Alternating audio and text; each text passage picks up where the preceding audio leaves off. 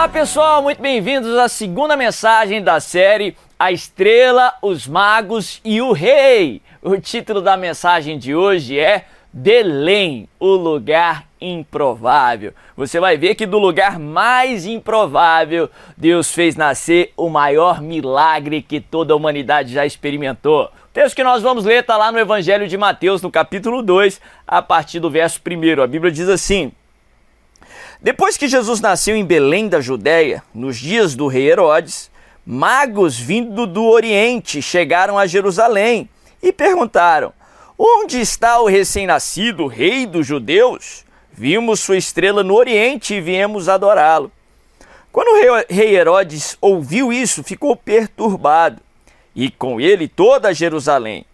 Tendo reunido todos os chefes dos sacerdotes do povo e os mestres da lei, perguntou-lhes onde deveria nascer o Cristo. E eles responderam: Em Belém da Judéia, pois assim escreveu o profeta. Mas tu, Belém da terra da Judéia, de forma alguma és a menor em meio às principais cidades de Judá, pois de ti virá o líder que, como pastor, conduzirá Israel, o meu povo. Olha que interessante, olha que palavra tremenda. A Bíblia fala que aqueles magos vindo do Oriente, eles viram um sinal nos céus e vieram a Israel para homenagear esse que, segundo as palavras proféticas, segundo os sinais dos céus, seria o rei dos judeus, o verdadeiro rei dos judeus. Eles vão para o lugar mais lógico para se procurar um rei. Eles vão para Jerusalém, capital ali de Israel, pelo menos da Judéia, aonde o governante atual da Judéia estava, e vão procurar esse verdadeiro rei dos judeus ali com o atual rei dos judeus, que era Herodes. E para surpresa de Herodes e dos magos, haviam profecias lá no Antigo Testamento que apontavam que de Belém nasceria o líder, que de Belém nasceria o rei. Hoje nós já temos aí o contexto do Novo Testamento e nós já sabemos o que esperar de Belém para aquele contexto sociocultural da época, para aquela Judéia ali do primeiro século, Belém era uma cidade extremamente desprezível.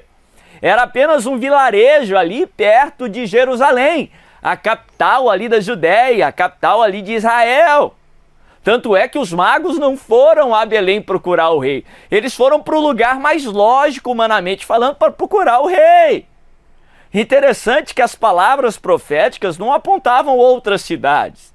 Interessante que Deus não tinha escolhido outras cidades de maior relevância para aquela época para fazer nascer o rei. Jesus não iria nascer em Siló, um lugar onde Deus se manifestara tanto ali no Antigo Testamento.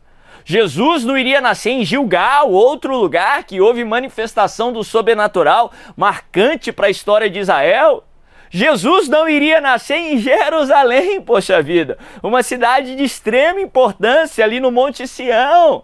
Mas Deus escolheu Belém. Deus escolheu que Jesus iria nascer em Belém. A primeira lição que eu quero pontuar para você: Deus não obedece lógica humana. Deus não obedece preconcepção religiosa ou humana, muito pelo contrário.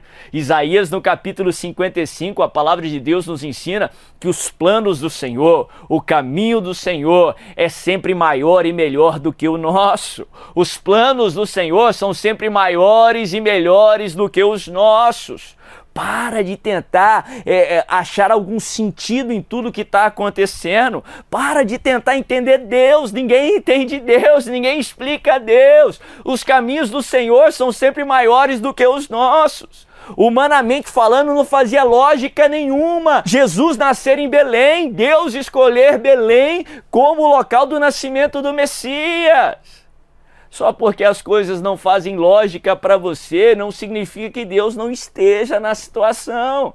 Só porque não está acontecendo do seu jeito, não significa que não está acontecendo. Só porque não está sendo como você queria, não quer dizer que Deus não está na história, muito pelo contrário.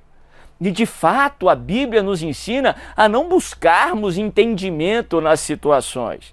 Não buscarmos entender a Deus, porque senão sua mente vai entrar em parafuso. É muito presunçoso para a mente humana tão limitada entender a mente de Deus que é ilimitada.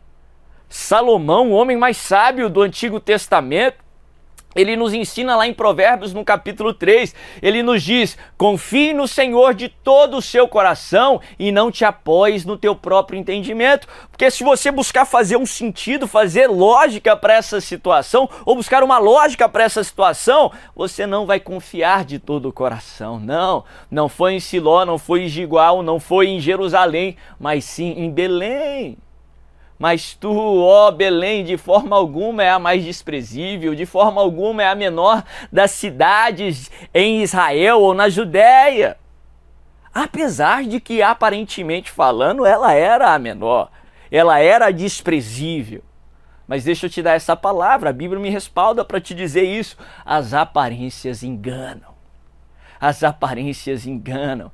Pode parecer uma pequena nuvem, mas Deus tem ali projetado uma abundante chuva. Pode parecer uma pequena cidade, mas o maior milagre vai sair daquela circunstância. Pode parecer uma situação sem sentido, sem saída, mas dessa situação Deus vai trazer o maior romper da sua vida. Deus vai fazer o maior milagre da sua vida. As aparências enganam. Deus não vê como vê o homem. Para de ser guiado pelo pelas aparências e começa a ser guiado pelas palavras do Senhor, pela palavra de Deus, pela sua fé. Se nós refletirmos um pouco o motivo no qual Deus escolheu Belém, nós aprendemos tanto sobre o projeto do Senhor. Primeiro, Belém tinha sido projetada já anos lá atrás essa citação de Mateus aqui, que os sacerdotes, os mestres da lei, ali que provavelmente tinham sido já é, manipulados e, e, tinham sido comprados por Herodes, eles citam, é do profeta Miqueias lá no Antigo Testamento, que anos lá atrás já tinha profetizado que de Belém viria o rei, o líder, o Messias. Em todo o Antigo Testamento nós temos profecias sobre a vinda de Jesus sobre a primeira e a segunda vinda de Jesus, mas como estamos falando do Natal, em todo o Antigo Testamento nós temos citações sobre a vinda de Jesus. Desde lá do jardim do Éden, quando Adão e Eva pecou, Deus já tinha falado ali, liberado uma palavra de redenção sobre a humanidade, falando da mulher, que da descendência dela viria alguém, e esse alguém, apesar de ter sido ferido no calcanhar, ele pisaria a cabeça da serpente. Interessante que há milhares de anos atrás Deus já havia pronunciado sobre Jesus. Aqui aprendemos sobre o Deus que vê o amanhã antes do amanhã acontecer. É por isso que ele libera promessas sobre a sua vida, porque Deus vê o futuro antes do futuro acontecer. Quando você tem essa certeza, esse conhecimento, você recebe as promessas de Deus de uma maneira completamente diferente. Porque quando Deus fala algo sobre a sua vida, quando Deus te dá uma promessa, Ele não está falando de uma possibilidade.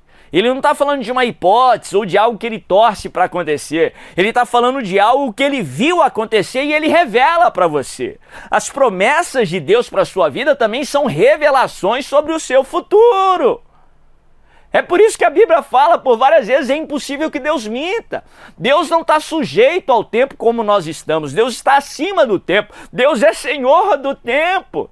Todas as promessas que ele liberou sobre a sua vida, de cura, de vitória, são que ele viu o seu futuro e ele revelou para você. É por isso que você tem que crer, é por isso que as promessas do Senhor têm que alimentar, fortalecer, edificar a sua fé. Interessante que a primeira vez que Belém é citada na palavra de Deus, lá no livro de Gênesis, foi quando Jacó ele sepulta sua mulher Raquel. O nome Raquel significa ovelha.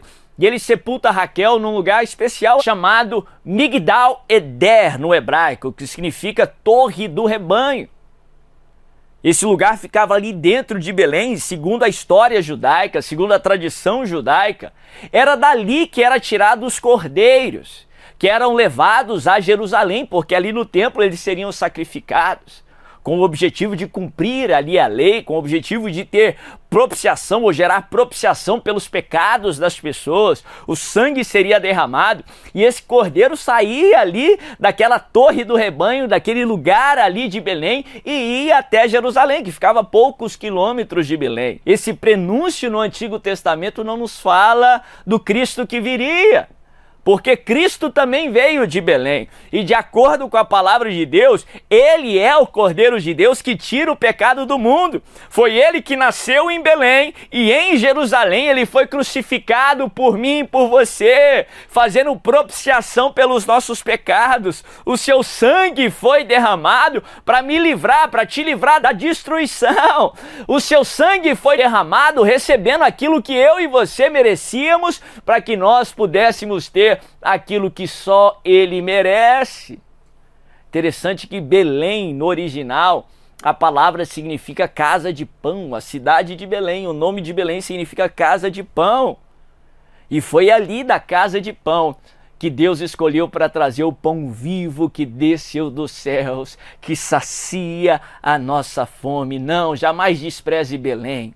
Jamais despreze aquelas circunstâncias na sua vida que são as beléns que Deus permitiu que você enfrentasse porque delas Deus vai trazer o maior milagre, porque delas Deus vai fazer uma reviravolta na história, dividindo entre antes e depois de Cristo. É porque é através dessas Beléns que você vai experimentar os maiores milagres na sua vida. Jamais despreze o que Deus pode fazer em Belém. Jamais despreze o que Deus pode trazer através de Belém, em nome de Jesus. Ó Belém, de forma alguma você é a menor das cidades, pelo contrário, porque de ti virá o rei, porque de ti vai vir uma abundante chuva, um grande milagre em o nome de Jesus. Se essa mensagem falou com você, não deixe de curtir esse vídeo, de se inscrever no canal se você ainda não fez, ativando as notificações. Compartilhe aqui embaixo sobre algo que Deus falou com você, um testemunho sobre algo que impactou o seu coração. E acima de clique aí para compartilhar aqui embaixo nessa setinha e compartilhe com o máximo de pessoas possíveis para que mais e mais pessoas sejam alcançadas e abençoadas em o nome de Jesus.